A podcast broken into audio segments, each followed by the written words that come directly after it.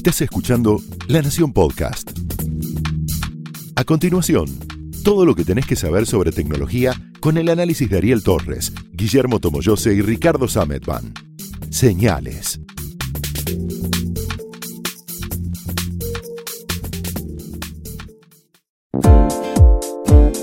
Hola, ¿cómo están? Bienvenidos a otra edición de Señales, el podcast de tecnología de la Nación. Yo soy Ricardo Sametban. Mi nombre es Guillermo Tomoyose. Volvió Tomoyose, yo soy Ariel Torres. Acá Finalmente. ¿no? La familia unida. La familia unida. Ponga, Sí. ponga los fideos. Che, eh, antes de empezar con lo importante, si es que acaso tenemos algo importante, eh, habría que avisarle a. mm, ¿Cómo se llama el fundador de Twitter? Ya se me fue. Jack, Jack Dorsey, Dorsey. que no tiene que hacer una vida tan sacrificada teniendo la guita que tiene. Se levanta a las 5 de la mañana, se da una ducha helada, después se mete eh, en, en un, en un sauna. Bueno, eso porque hay, hay que pagarlo. Y después come una sola vez al día. Pobre muchacho, se nos va, se nos va, se nos va. Bueno, no importa. Eh, Pero pará, es una movida bastante común en el Silicon Valley y hay bastante gente molesta, enojada incluso. Toda esta cosa de, eh, sobre todo el ayuno, ayuno extremo, aparentemente se puso como muy de moda entre los jóvenes ejecutivos de Silicon Valley como una manera de purificar su cuerpo y Pero no van a purificar su cuerpo, se van a hacer pelota a la salud. A ver, hay un número de. Lo estuve, lo estuve leyendo, no, no da para acá, además para el suplemento de salud, pero hay un número de problemas que van a tener. Es- es- son estas modas que se instalan. Bueno, no importa, volvamos a la tecnología que es este, más interesante. Contame, ¿qué hay? De todo, hay el- lo más fresquito, dos cosas de dos grandes antagonistas.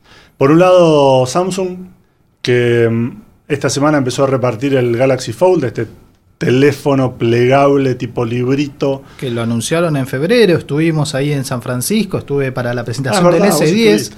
y la gran decepción de, ese, de esa cita fue, ¿y dónde está el Galaxy Fold? Ni siquiera estaba en una vidriera en donde ni siquiera lo podías tocar, no lo... Hay, siempre en todas estas presentaciones tenés un espacio donde se conoce como el área de demos, de donde están los promotores para mostrarte mostrarte los productos. Y ahí no estaba el Galaxy Fold y ahí ya teníamos la sensación de, de ver un producto que todavía estaba muy en una etapa de prototipo. Ese fue el que mostraron en una pre- lo mostraron unos segundos así. en diciembre, en diciembre, En- fines de noviembre lo presentaron como un bodoque, un aparato en un lugar muy oscuro. muy oscuro Sí, y hablamos bastante robusto. Bueno, ¿y qué pasó con ese temita? Bueno, el teléfono sale a la venta por unos 2 mil dólares el 26 de abril, ahora en unos días. Entonces, como suelen hacer todas las compañías, le enviaron a varios periodistas especializados teléfonos para que lo probaran. Lo estuvieron probando, en general todos decían, bueno, es un primer teléfono, se nota que, que es una primera generación y que hay cosas para laburar. Celebraban haberlo, poder tenerlo en las manos para pro- poder probarlo. Y en general les gustaba. Está buena la idea, está bueno el concepto. Digamos, tiene algunos problemas. El, el tamaño cuando está cerrado, la pantalla frontal respecto del tamaño del teléfono cuando está cerrado. Está siempre la comparación con el modelo de Huawei, que en general, al menos en diseño, parece como estar mejor resuelto. Hasta ahí, nada. Sale dos mil dólares, no te conviene, te conviene, esto, lo otro. Hoy, de repente, varios de esos periodistas que estuvieron probando el teléfono, todos en Estados Unidos, comentan, cada uno por su lado y sin atender a que los demás estaban comentando lo mismo, las pantallas de los teléfonos que estuvieron probando tienen problemas. Algunos problemas son previsibles y que todo el mundo lo había dicho. El principal es que la pantalla interna para ser flexible es de plástico. El plástico se marca. No hay manera de que no suceda así. Entonces algunos decían, sí, le dejé sin querer con una uñita, le hice una marca, no pasa nada. Hasta ahí todo bien. Otro dice, espera, algo le pasó a la pantalla que tiene un bulto y ese bulto está presionando sobre el OLED plástico que está debajo de la- del plástico protector y lo está rompiendo. OLED de plástico es el- la pantalla. Claro, pero que la- digamos, está la pantalla y encima tiene una, cu- una cubierta. Otro dice, che, eh, yo no lo quería comentar antes porque me sentí un gil, pero ahora veo que todos están teniendo problemas. Cuando me llegó el teléfono, yo lo abrí, tenía como una película de plástico, yo pensé que era ese típico film protector para que la pantalla no se ensucie. Que siempre viene en todos los teléfonos que vienen de fábrica. Todos. Se lo saqué con un poquito más de esfuerzo de lo usual, pero bueno, qué sé yo, es un Me prototipo. da mucha risa. No, Era tremendo. parte de la pantalla. Era parte de la pantalla, No le, sacó el, el- el film de la pantalla. ¿Cuánto, lo cual, pegame- cuánto pegamento le pusieron? Sí, Es- sí. es Me increíble. sacó los asientos de atrás al auto porque no, no puedo. siempre estuvo claro que el Galaxy Fold era muy prototipo, qué sé yo, pero alguien en Corea pasó de leer el lunes, che, no, la- que mirá, todos están diciendo que el teléfono está bueno, muy de nicho, no es para cualquiera, sale dos mil dólares, claramente no es Ahora, un producto masivo, sí, y de a- repente está fallando, fallando, A desastre. Ahora, mi, mi pregunta es, me- medio una pregunta obvia, pero ¿no los prueban? Prueben los seis meses, ¿Y muchachos, usándolo todos se los días. supone, se supone que lo probaron, sí. lo probaron y hay un montón de videos donde, de- de- donde te muestran con unas máquinas como el doblez, donde de- el doblez interno resiste, no sé, 200.000 cierres y aperturas. Yo creo que lo que, Pero- lo que pasó con esto pueden ser dos cosas. O es una partida fallada o eh, es un síntoma de que la industria de los teléfonos celulares está en crisis, están compitiendo en límites que son ex- exorbitantes, porque ya, digamos, es muy difícil dif- diferenciarse, y entonces se apresuraron un poco con el tema este sin probarlo lo suficiente. Bueno, eh, tendrá la gente de, de Samsung que rever su teléfono que... por- igual por el momento, como ya hablamos eh, hace unos meses, justamente cuando salió este esta, esta presentación, eh, todavía no estamos desesperados, calma, ya pueden trabajar en Corea del Sur tranquilos, pueden tomar un par La de ventaja añitos de haber presentado dos teléfonos en simultáneo es que si le falló uno, por lo menos Por- el S10 no, el va a andar S10. bien. No, pero es, Dicen ya que es un papelón. Bueno, sí, es un papelón, Y pero son cosas que pasan. Y además, para la propuesta, digo, toda la industria está yendo con esto. Eh, Huawei tiene el suyo, Motorola va a tener uno también así con pantalla interna tipo tapita, tipo el Razer. Está bien, eh, Richard, Motorola- pero No, lo que voy ¿te es que- acordás lo que hablamos de esto ya en su momento? Está bien, pero por eso, yo digo... no es sencillo, No. no. sé si tenemos los materiales, no sé si hace falta. No, pará, todo el mundo dijo, te va a fallar acá y acá y donde están fallando. La pregunta es eso, ¿cómo van a hacer los de Samsung para convencer que esto es idealmente una partida fallada, que igual es un problema? Digo, yo me compré, voy y me compro un teléfono de dos mil dólares. A los dos días de usarlo, la pantalla le anda mal, pero no es que te lo tiro por la cabeza. Te lo, o sea, te prendo fuego. Bueno, esa es una.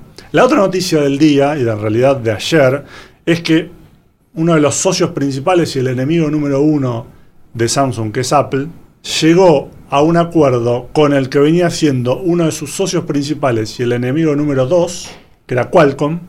Llevaban dos años de litigio. de litigio. El lunes había arrancado el, eh, las, la- las declaraciones, el juicio oral, donde los abogados de ambas empresas eh, se subían al estrado para decir por qué el otro estaba obrando mal y se estaba aprovechando. Ujú. Contá qué es Qualcomm antes que nada. Claro, Qualcomm es el fabricante de, en este caso, los modem del iPhone. Los que permiten que el iPhone se conecte a Internet. pero hace otras cosas, como por ejemplo hace- a ver, si vos no tenés un iPhone y tenés un teléfono un Android de alta gama, lo más probable es que tenga un, un procesador Snapdragon, que es el, el competidor. En un momento, hace dos años, Apple se quejaba de que Qualcomm le cobraba demasiado por los modem y por usar su tecnología. Decía que se aprovechaba de que el modem es fundamental para casi cualquier cosa que haga una computadora hoy, sobre todo una computadora de bolsillo. Entonces, Qualcomm te pide plata más allá del uso, más allá de la compra directa del. Consideraba que el precio que le ofrecía no era justo. Claro. Por otro lado, Qualcomm decía, pará, vos estás usando tecnología mía y no me estás pagando regalías de cosas que me deberías estar, estar pagando y no lo estás haciendo.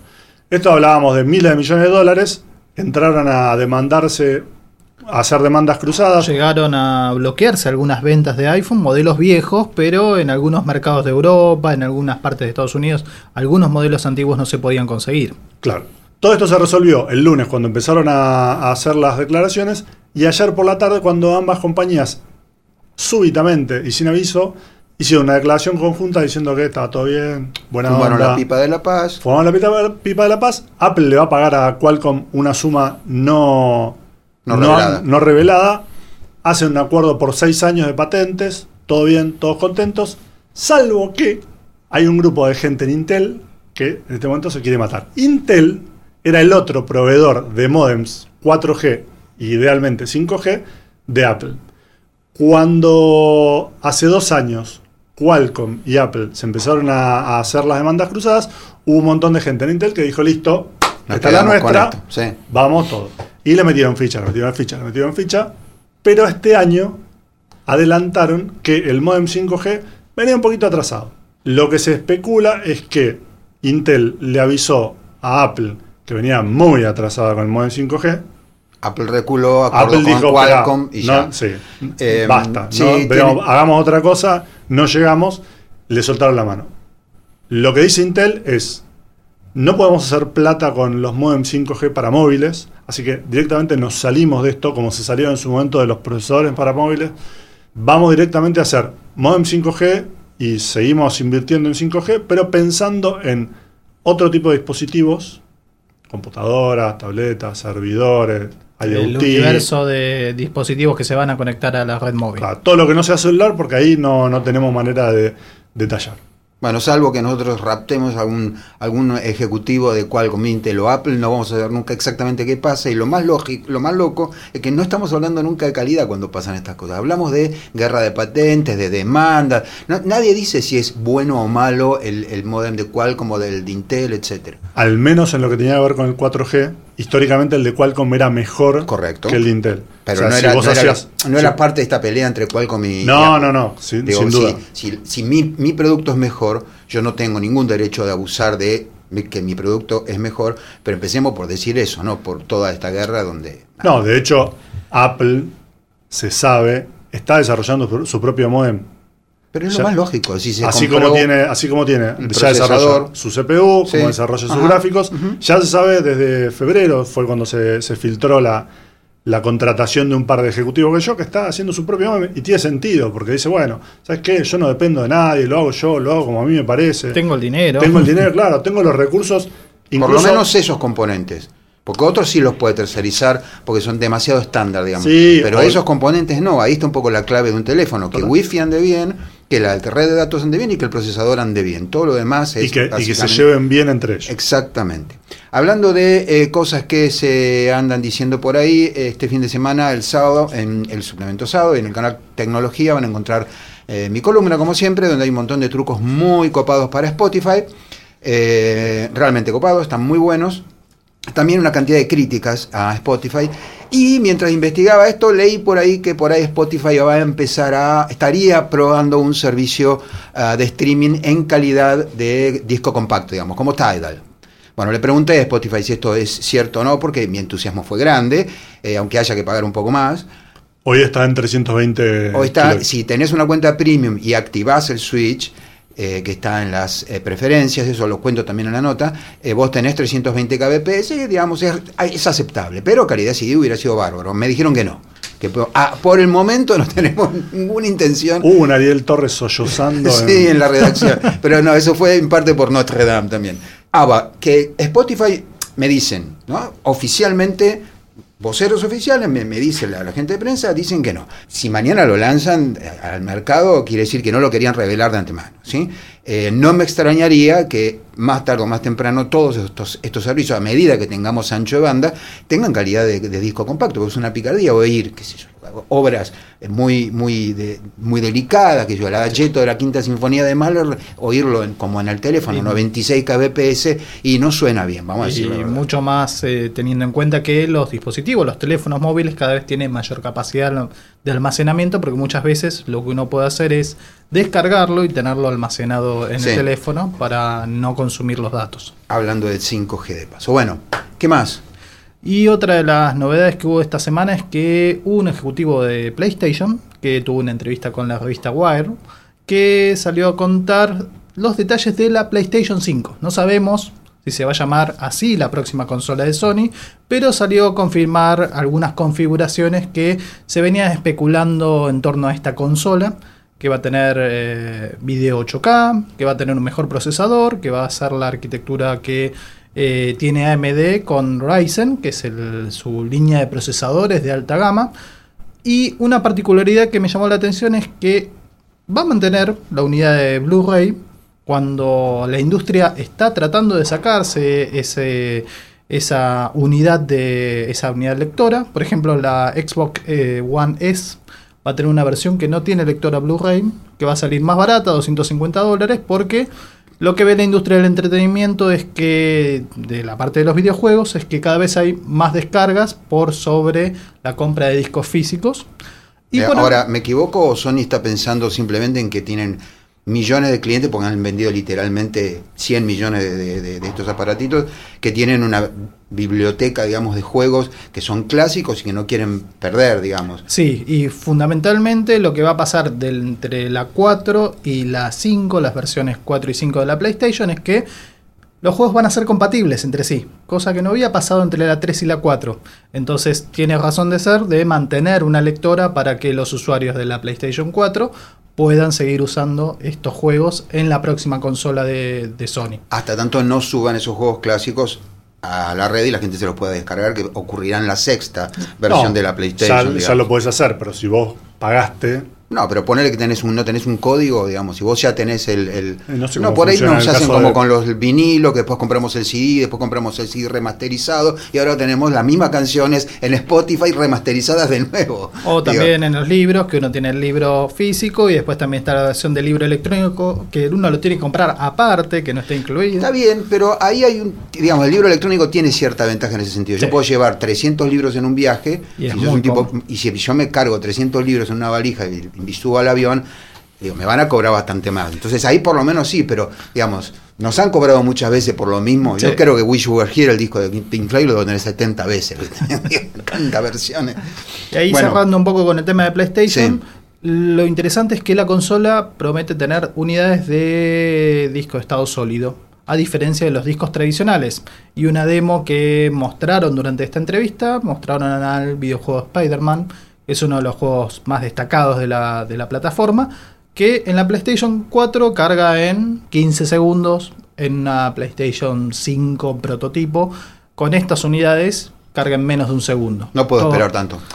Claro, porque lo que decían es que es tanto el, es tanto el, la- el contenido, no solamente para procesar el juego en sí, sino para cargar las texturas, los mapas, qué sé yo, que termina siendo ahí el cuello de botella para que el sistema ande, ande más rápido. De hecho, hay un montón de gente que eh, agarra el, el. ¿Cómo es? Agarra una, una PlayStation 4 y le cambia el disco, lo que se puede hacer. El- y los fueron, le pone tradicionalmente, cuellos de botella. Claro, no, no, pero ah, por eso, con una, con una PlayStation 4 le, le pone un disco SSD, una unidad SSD para, para que mm, eh, cargue todo un poco más rápido y sea más ágil todo el sistema. Si están esperando comprar, esperar para comprarse la PlayStation 5, de- les diría que opten por la 4 o la 4 Pro, porque todavía no hay fecha de lanzamiento, ni tampoco hay precio, aunque se especula que no la van a ver en el E3 de ahora de julio, pero tal vez vamos a tener novedades para el próximo año en el 2020. Y habían dicho lo- los rumores en 2020 pero no, para presentación, uno calcula que el precio va a andar más o menos en lo mismo que en Sí, otras ocasiones, sí, 400 dólares, 500 Sí, dólares, es así. después 300 dólares, un, un número, un número como ese. Muy bien, ¿qué nos queda? Si no pueden esperar a comprarse la PlayStation, si no pueden esperar a, o quieren esperar, mejor dicho, a comprarse el Galaxy Fold, y tienen toda esa plata y un poquito más, que son 9 mil dólares hoy. En- estoy haciendo la cuenta. Dale. te compras en junio el Surface Hub 2S de Microsoft, que es una tele de 50 pulgadas 4K, hasta ahí no, no tiene nada muy emocionante, la pantalla es sensible al tacto, tiene atrás una computadora con un Core i5, 8 GB de RAM, Core disco- i5. sí, de, de octava generación. Por 9 lucas. Es un pizarrón, loco. Y sí. Es una, pero es un pizarrón con luces y animado. Y vos lo que escribís Bueno, se, digital. No, eh. eso, es eso. Es un, está pensado para. no, eh, digamos, es la segunda edición de un producto que nació en 2015 y que básicamente es un eh, pizarrón, pero es mucho más, porque obviamente todo lo que vos escribís en, en el pizarrón se captura, que es algo que no es tan novedoso, pero todo el sistema tiene, por ejemplo, te viene con unas cámaras que detectan quién es el que está hablando, te hace una transcripción de la reunión del texto y como sabe quién es el, que el que está hablando, dice, no sé, el de barba, el pelado de la derecha, el que tiene la remera, Está bien, sí, ese tipo de cosas. está y bien. obviamente es un, es, para, es un sistema para oficina, pero si vos querés gastar 9 lucas, te puedes comprar esta tele, que además sirve como, como tele, y todo el sistema de atrás es un- una especie de cartucho que se va a poder sacar y poner, con lo cual, si el día de mañana Microsoft vende una actualización de, hard- digamos, de la computadora que hace funcionar esto, lo vas a poder cambiar sin tener que cambiar todo el- toda la pantalla. Esto siempre pensado para un ámbito corporativo, claramente no es para el Sí, hogar. o por- para una universidad privada una estadounidense. sí. Imagínate llegar a tu casa y decir, quería, me compré un pizarrón. no sabes cuánto me costó. 9 mil dólares. Do- Dormís afuera vos y el Surface. Pero Bueno, con los 50, los te puedes 50 acostar pulgadas. encima, no, prendés o y lo al al- techo. O lo puedes usar de techo, muy bien. sí, tiene los, dos los dos usos. De hecho, te lo venden con, uno, con una especie de atril con ruedita para que lo puedas mover. Y sí. Y yo calculo que debe ser basculante, con lo cual lo pones este, paralelo al piso y ahí tenés un alto techo. Alto techo, sí. Bueno, gente, ¿nos queda algo? No, no nos queda nada. Nos vemos la semana que viene, si Dios quiere, en otra edición de Señales. Chao. Adiós.